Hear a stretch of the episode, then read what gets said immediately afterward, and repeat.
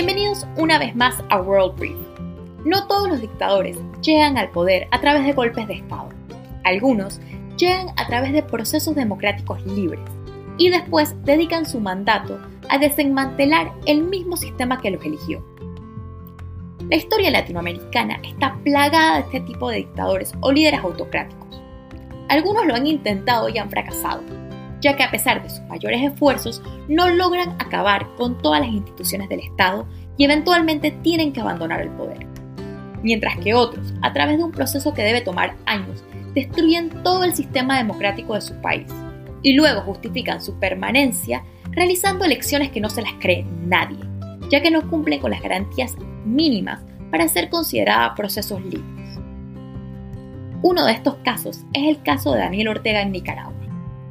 En los últimos días, Ortega le propició otro duro golpe a la casi inexistente democracia de su país, tras ordenar la detención de Cristina Chamorro, la principal candidata de la oposición, que quedó bajo arresto domiciliario.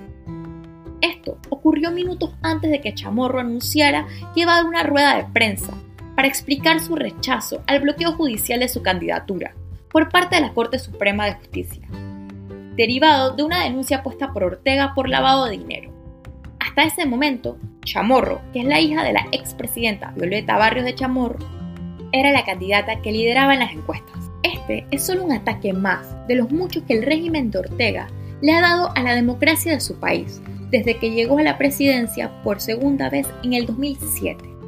La evolución política de Daniel Ortega es trágica.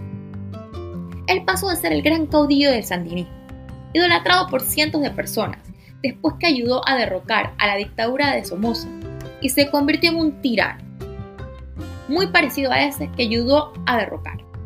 Para entender los orígenes de Ortega, tenemos que irnos a los años 60, cuando un joven adolescente se unió al grupo de izquierda, el Frente Sandinista para la Liberación Nacional, que buscaba derrocar y acabar con la dictadura de Anastasio Somoza, cuya familia gobernaba Nicaragua desde 1936.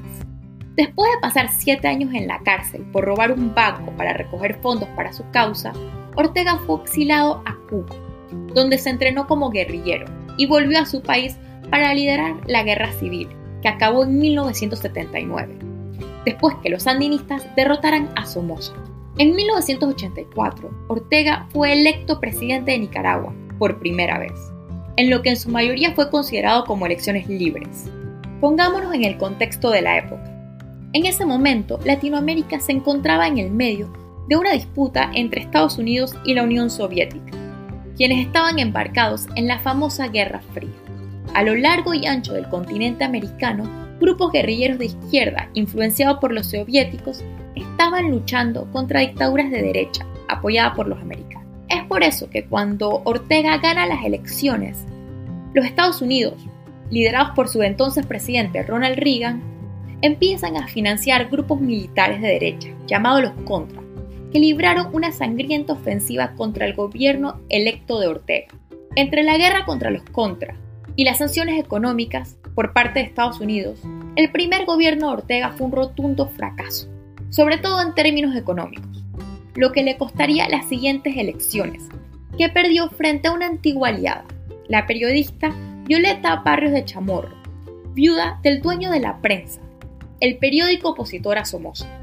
Plagado de escándalos de corrupción, Ortega no volvería al poder hasta el 2006, y solo después de un cambio radical de imagen en una campaña que fue dirigida por su esposa, la actual vicepresidenta de Nicaragua, Rosario Murillo. Para ese momento, Ortega se alejó de sus antiguas ideas comunistas y abrazó políticas económicas más liberales. Desde entonces, él ha gobernado Nicaragua. Sería mentira no admitir que Ortega gozó de un alto índice de popularidad durante su primer mandato, sobre todo entre las capas más vulnerables de Nicaragua, uno de los países más pobres del mundo. Avanzó una agenda social que justamente ayudó a este segmento de la población, pero además salió con el sector empresarial del país y con la Iglesia Católica. Durante sus primeros años, Nicaragua tuvo un importante crecimiento económico. Sin embargo, al mismo tiempo, Ortega usó este momento para consolidar su poder. Durante sus primeros años, Ortega se tomó todos los órganos del Estado y empezó a desmantelar todas las instituciones democráticas del país. En el 2009, solo dos años después de tomar posesión, la Corte Suprema levantó cualquier impedimento para que Ortega pudiera reelegirse. Y después lo volvió a hacer en el 2016. Para el 2018, sin embargo, la situación económica era otra.